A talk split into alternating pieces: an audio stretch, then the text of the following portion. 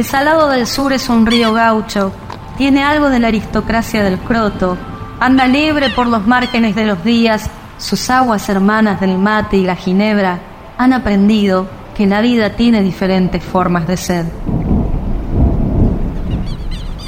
Aunque hay una misma sed que reúne los orilleros de la historia del Salado, los gauchos matreros, perseguidos por la ley, se encontraban en la misma sed que los indígenas perseguidos por la conquista del desierto. Las cautivas, apresadas por los malones, se reconocían en la misma sed que las difuntitas que se volvían milagrosas. La sed de la milonga es similar a la sed de los que callan alaridos de siglos. La sed de los invisibles es la misma de los caídos de la historia.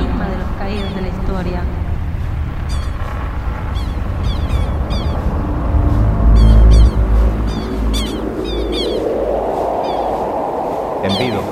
Añade. Quiero. Cántese. La de inglés. 33. Con vuelo. El alma del salado está hecha del naipe de truco. Quiero ver. Del domingo de estación de tren. De la galleta de campo, de las pulperías, de los almanaques de Molina Campos, de las carretas y chatas, de ermitas a la deriva de los caminos, de los vaquianos que intentaron cruzarlo y se han ido para la otra ribera de la vida, de las ruinas de aquellos jesuitas que llegaron a sus orillas en 1740 y de la estancia la postrera de Felicitas Guerrero que da el río. Aunque también de ecos de malones y de esa nostalgia federal, de esa orfandad que dejó la batalla de caseros, esa lucha por ser nosotros, por ser más de los ríos de América y menos de los puertos de Europa, las aguas del salado se parecen a los rostros criollos y a los de los querandíes que supieron usarlo de espejo de constelaciones y dioses, aunque también de los sueños de los inmigrantes.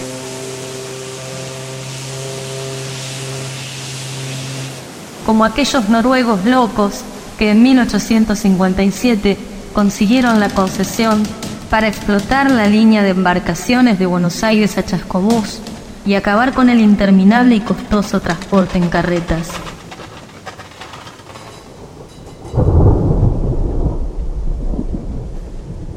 El escritor Carlos Moncaut, autor de Biografía del Río Salado, cuenta que una sucesión de tormentas e inundaciones obligó a los noruegos a internarse con su vapor por el río Salado.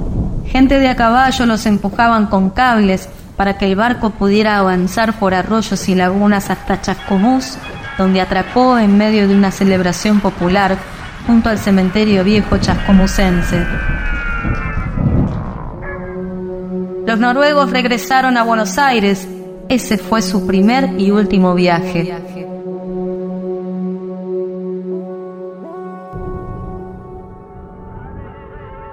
El Salado supo ser frontera, se decía que más allá de este río rural estaba la barbarie. Allí los malones le recordaban a los autopercibidos como civilizados que antes de los mapas y de los dueños y de los ejércitos había por aquí culturas, religiones, pueblos, idiomas, hombres y mujeres siendo, entre otras cosas, parte del río Salado, al que llamaban Tubichamini, en honor a un cacique de la provincia de Buenos Aires.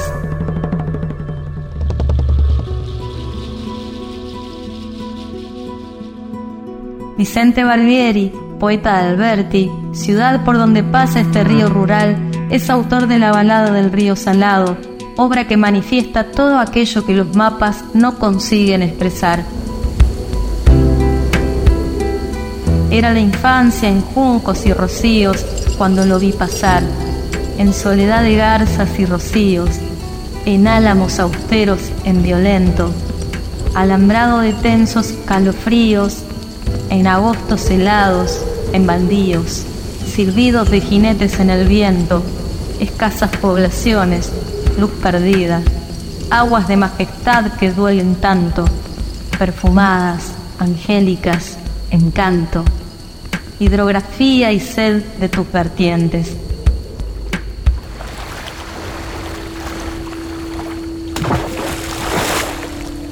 El Salado es hijo de la laguna santafesina, el Chañar, y cruza desde el oeste el centro norte bonaerense.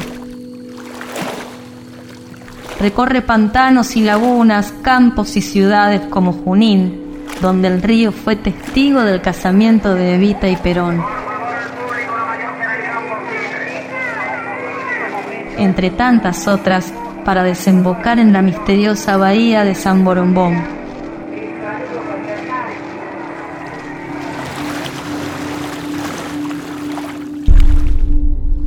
Sarmiento, que amaba las lagunas, le agradecía al río Salado las distintas originadas por su cuenca, como Mar Chiquita, en la que soñaba establecer un puerto.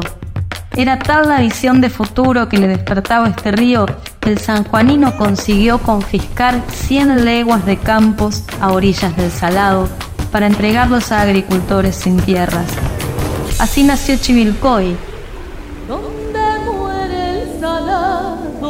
Rincón de López, lo nombro Rincón de López. Curiosamente, su eterno rival, Juan Manuel de Rosas, fue hijo cultural del Salado. Rosas pasó buena parte de su infancia en Rincón de López, establecimiento de ganadería de su familia, situado en la desembocadura de este río. El restaurador conocía el cantar del Salado su estado de ánimo, su generosidad y su mezquindad, sus enojos y fervores. Rosas aprendió de este río los misterios de la tierra bonaerense, su carácter, su bravura, su mezcla aborigen, gaucha, inmigrante.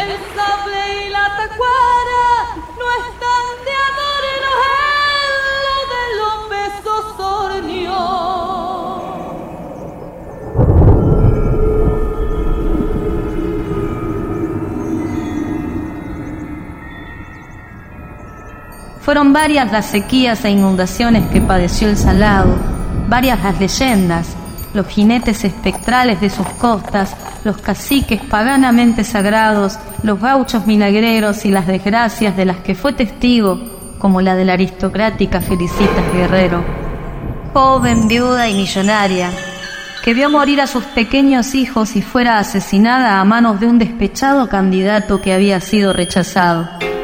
Felicitas entró en la leyenda el 29 de enero de 1872, el mismo día que iba a inaugurar un puente de hierro sobre el Salado. Puente que sigue de pie, uniendo la memoria con el mito, aquel río del siglo XIX con este del siglo XXI.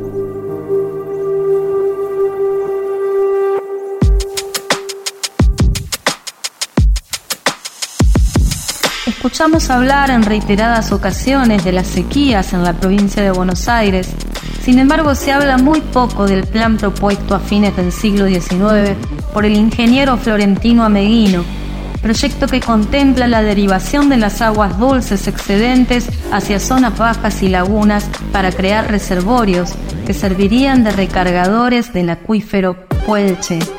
El plan ameguino considera también la forestación de las orillas de cursos fluviales y de zonas muy afectables por la erosión. Muy afectables por la erosión.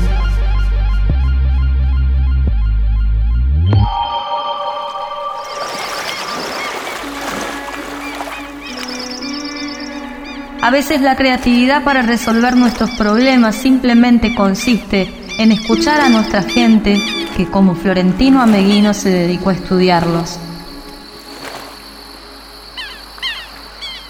Los pescadores suelen decir que el salado nunca te deja con las manos vacías, aunque en la actualidad la contaminación con agrotóxicos, como el sistema que la promueve, intenten desbaratar la salud y la identidad ancestral del río.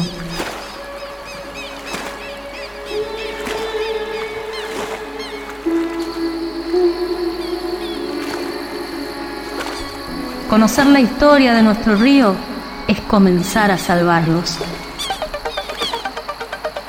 Contar la historia de los ríos es también narrar las identidades de quienes nacen, viven, mueren y muchas veces resucitan en sus orillas. Tierra de ríos.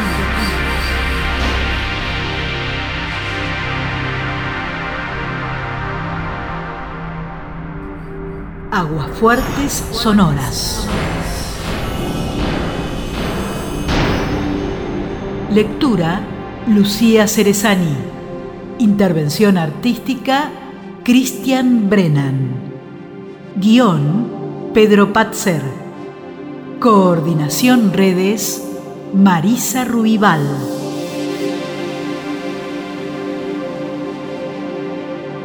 Dirección Nacional DOC Fernando Piana.